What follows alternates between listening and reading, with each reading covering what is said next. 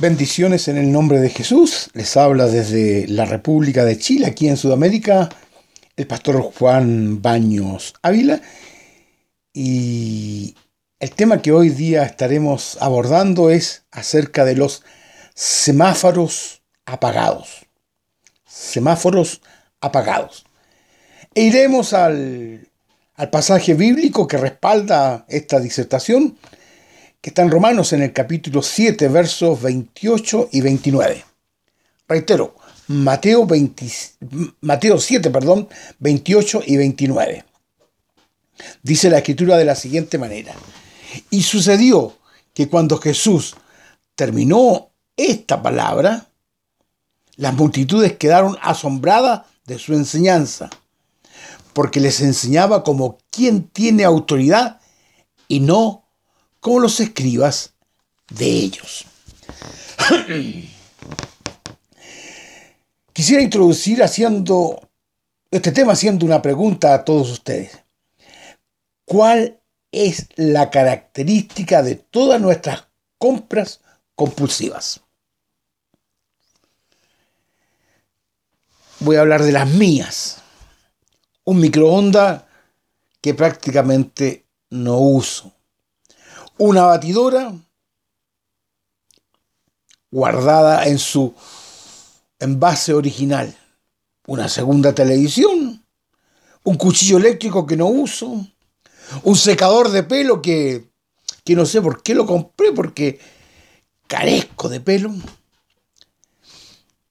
una Masterplot, que es una tarjeta de crédito que, que en un chiste acá en, que en una broma acá en Chile se habla de comprar lo que, lo que no se necesita, como por ejemplo una cortadora de pasto y él que la compraba vivía en un departamento. La característica de las compras compulsivas es que por lo general no le damos uso alguno. Ahora bien, ¿de qué sirve un semáforo apagado?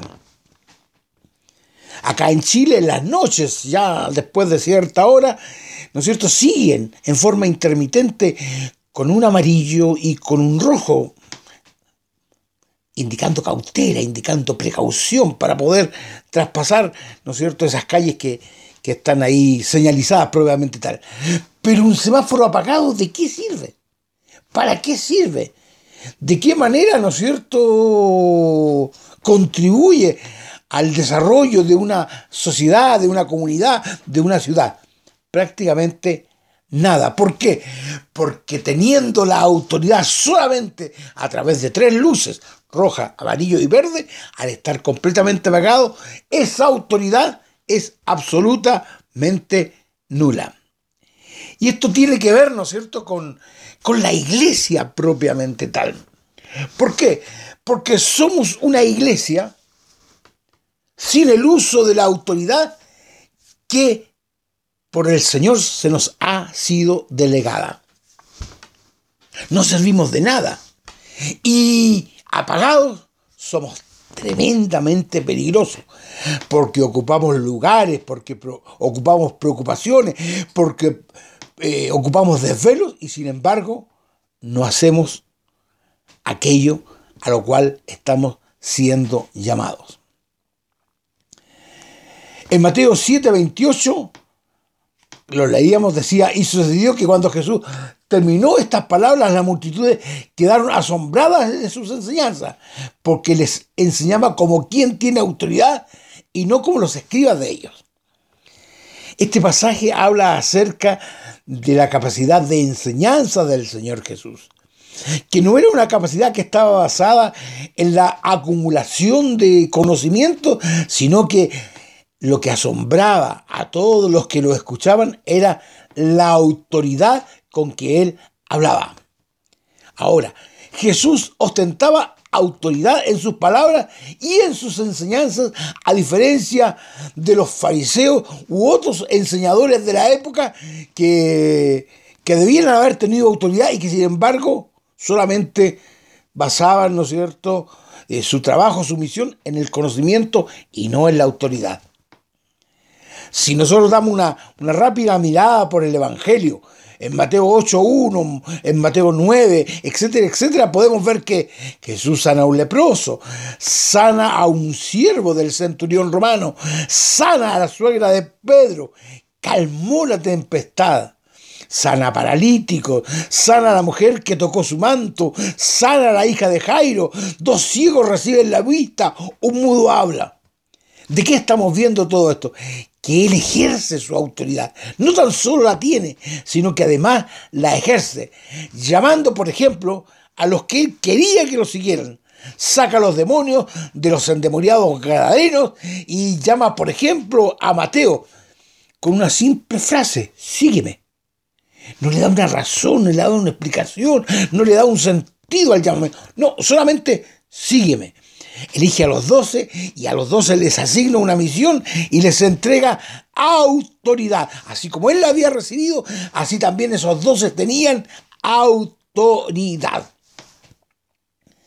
Ahora, ¿de dónde sacó este Jesús, hijo de un carpintero de Belén, la autoridad que él tenía? Ahora bien, Mateo 21, 23 también habla acerca de esto. Dice, cuando entró en el tiempo, mientras él enseñaba, se le acercaron los principales sacerdotes y los ancianos del pueblo diciendo, ¿con qué clase de autoridad hace estas cosas? ¿Y quién te dio esta autoridad? ¡Wow! Tremendo pasaje. Porque ¿quiénes se le acercaron? Los que tenían conocimiento.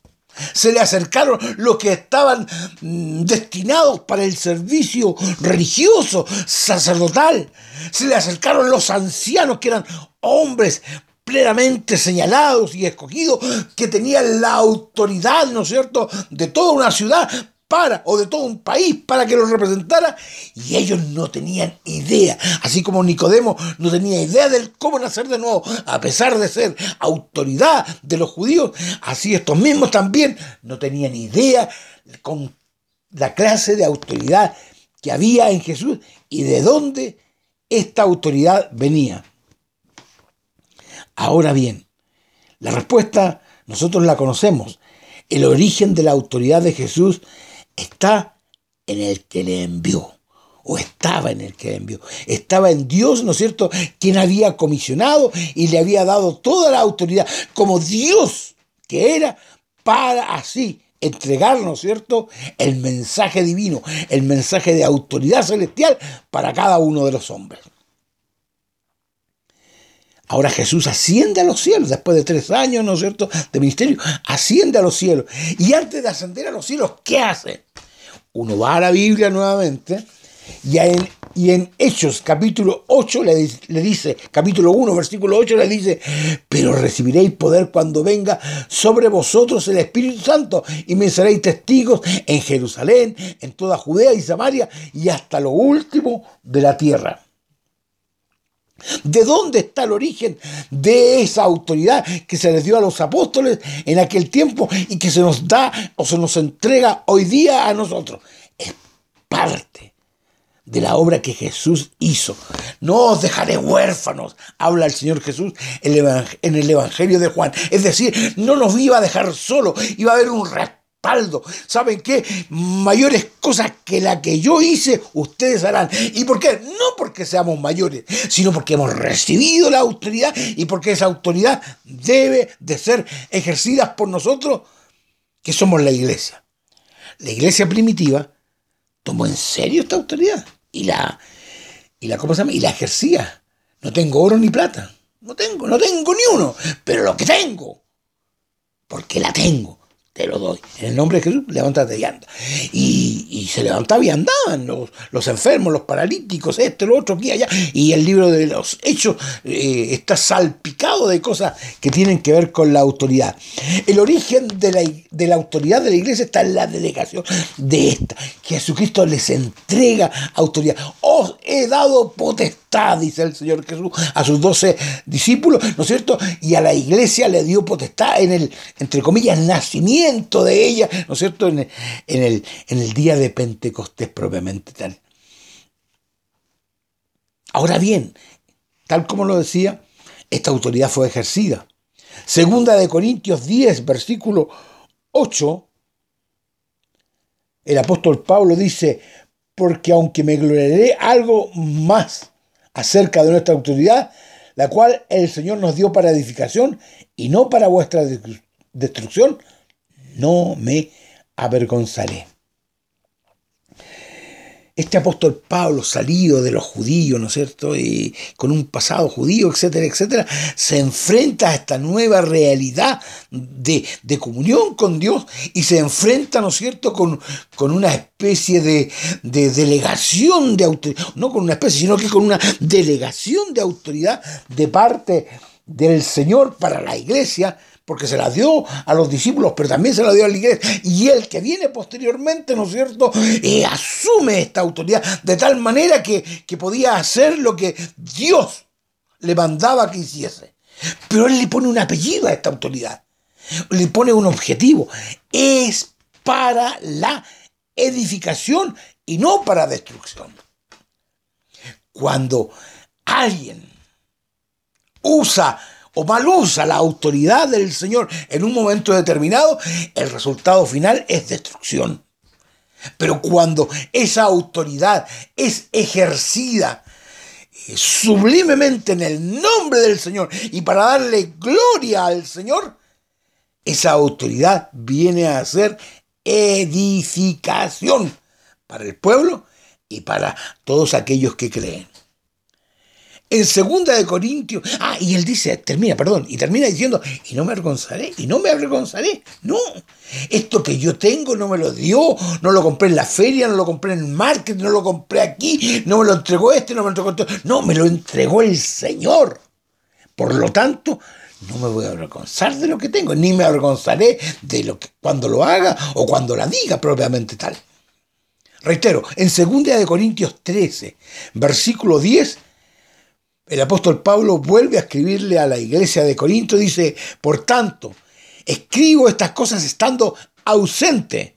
Para no actuar severamente estando presente, según la autoridad que el Señor me dio para edificación y no para destrucción. Y vuelve a reiterar los conceptos de objetivo, edificación y no destrucción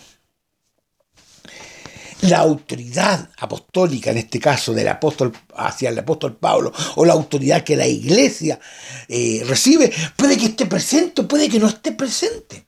Claro, usted con la autoridad que Dios le ha dado, o la autoridad que Dios nos ha dado, podemos eh, interceder hacia el otro lado del mundo si queremos, si nos disponemos de tal manera que esa palabra de autoridad se cumpla, no porque lo decreté, no porque lo dije, no porque se me ocurrió, sino que porque enviado de Dios y recibiendo este mandamiento de parte de Dios, actúo en el nombre de Dios, por el poder de Dios y para la gloria de Dios, de tal manera que cualquiera de las situaciones que puedan estar ocurriendo pueden ser cambiadas por el poder del Señor. Eso es edificación. Eso es construirse. Cuando usted le dice a alguien, salga de su pecado, ¿sabe lo que hace? Dice la escritura, ¿no es cierto?, de que nosotros eh, hemos dado una palabra de fe, una palabra de autoridad, una palabra de edificación, de tal manera que lo que se va a resultar no es la destrucción del que recibe la palabra, sino que es una edificación. Cuando cuando nosotros tememos decir cosas, hay alguien que es perjudicado y es la iglesia. Porque no hablamos, porque no dijimos.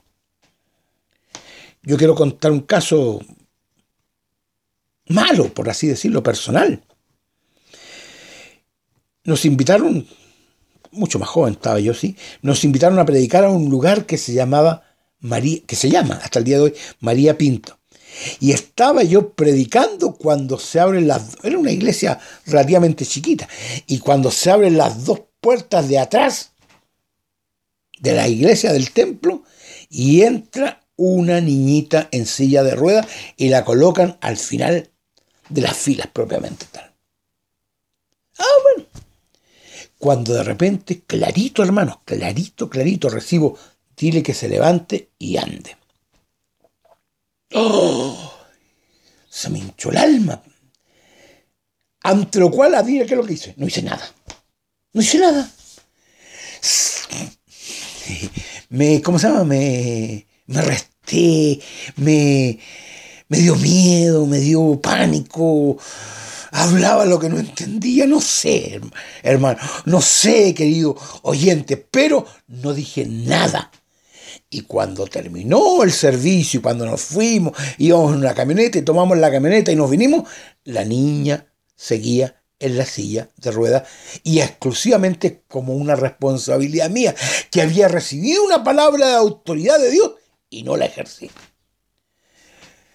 Pido a Dios, pido a Dios y he pedido a Dios que haya alguno que haya tenido, ¿no es cierto?, la fe y la confianza en el Señor para haberle dicho una palabra similar a esta niña y hoy esté, ¿no es cierto?, de pie andando y glorificando al Señor como debiera ser.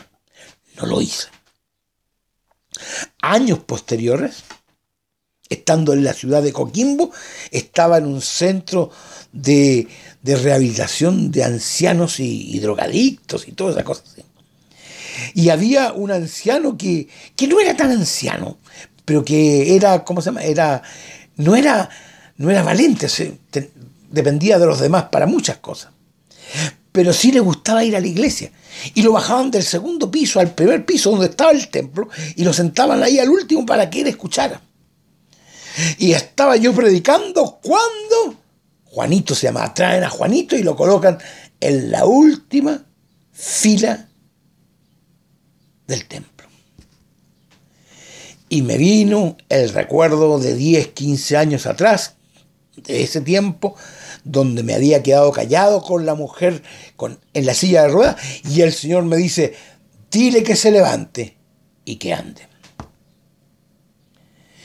Como ya había desobedecido alguna vez y como ahora creía haber entendido, ¿no es cierto?, esto de la autoridad, le dije, Juanito, el Señor te dice que te levantes y andes. Y Juanito que era ayudado, ¿no es cierto?, por las niñas del lugar, por los hermanos de la iglesia, a levantarse, a sentarlo en la silla de ruedas, etcétera, etcétera, Juanito se levanta y comienza a glorificar al Señor.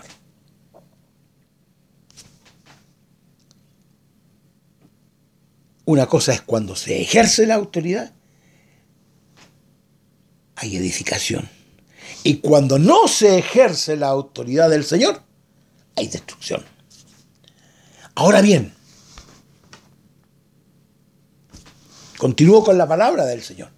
Hechos 5.12 dice, por manos de los apóstoles se hacían muchas, no algunas, muchas señales milagrosas y prodigios entre el pueblo y estaban todos unánimes en el pórtico de Salomón. ¿Por qué ocurrían esas cosas? ¿Por qué ocurrían las señales milagrosas y los prodigios entre el pueblo y estaban, ¿no es cierto?, como nunca, todos unánimes en el pórtico de Salomón. Porque era una iglesia con autoridad, con autoridad para poder decir, para poder hacer, para poder levantar el nombre de nuestro Señor Jesucristo y nada, nada, nada iba a ser contrario porque estando el Espíritu Santo en ellos el poder del Espíritu Santo y recibiréis poder cuando ha llegado sobre vosotros el Espíritu Santo. Y estando el Espíritu Santo en medio de la iglesia, es una iglesia poderosa y que va a ejercer este poder que le ha sido delegado. Ahora bien, ¿quién, usted y yo, quién recibe la autoridad, porque la autoridad es dada a la iglesia, quien recibe la autoridad delegada de parte de Dios, es su deber y su misión el ejercerla. Ay, es que aquí es que me dan no sé qué. Es su deber y su misión ejercerla. ¿Por qué? Porque el que va a ser glorificado es Dios, el que va a ser bendecido es el pueblo, el que va a ser bendecido es el enfermo, es el, en fin, el que está recurriendo a la iglesia, el que está recurriendo al Señor para que el Señor haga algo en sus vidas. Estoy convencido, amados hermanos, estoy convencido, oyentes, que hay una próxima manifestación del Señor. Estoy Estoy como Zacarías, ¿no es cierto? Esperando, porque hay algo que viene de parte del Señor. Y, no lo tengo muy claro. ¿Para qué decir una cosa por la otra? Pero sé que viene, sé que hay algo. Se nota en el ambiente, se, ora la, se siente en la espiritualidad, se siente, ¿no es cierto?, en, esa, en ese encuentro con Dios, que Dios va a actuar en forma poderosa en medio de nosotros. Creo, honestamente, en una próxima manifestación del Señor Muchos solo serán espectadores de ella y no partícipes como debieran ser. Acá en Chile al que no hace nada se le llama la familia Miranda, que mira pero que nada hace. Que da gloria a Dios, pero no es partícipe del asunto todos aquellos que por algún motivo no ejerzan, no ejerzan la autoridad delegada o el poder de Dios que está en nosotros, será responsable de la ineficacia y es responsable de la ineficacia del Evangelio que sí demuestran el poder y la autoridad de ese Evangelio cuando ejercen la autoridad que el Dios mismo, que Jesucristo mismo les ha delegado. Yo no sé cómo es su vida, de verdad que no lo sé. Y es una cosa entre usted y Dios. Yo expongo la palabra. Yo expongo el sentir de Dios para que usted se dé cuenta que es, aunque sea un elemento chiquitito, pero es un elemento importantísimo, porque es iglesia para el desarrollo del Evangelio de nuestro Señor Jesucristo, para gloria del Señor Jesucristo, para gloria de Dios y para adornar gloriosamente la iglesia que es la esposa de nuestro Señor Jesucristo. Que Dios les bendiga donde quiera que me estén escuchando. Atrévase. Termino con una frase muy... Cuando yo era muy pequeño, y de eso hace mucho tiempo, habían programas radiofónicos por la radio donde hablaban del Señor. Y en un momento determinado, estos hombres que estaban predicando la palabra le decían, si usted necesita sanidad, si usted necesita que Dios haga algo en esta hora, en esta noche, en este momento, en este día, ponga su mano sobre el aparato de radio y usted va a recibir lo que Dios tiene para usted. Quiero decirles, hermano, que mi experiencia es que había muchos que reconocieron, que conocieron, que vivieron la vida del Señor tan solo por el simple acto de tocar un artefacto de radio y también por la valentía que habían al otro lado de la radio de hombres y mujeres que desde un estudio decían y hablaban de la grandeza de Dios. A eso usted y yo estamos invitados. Que Dios les bendiga.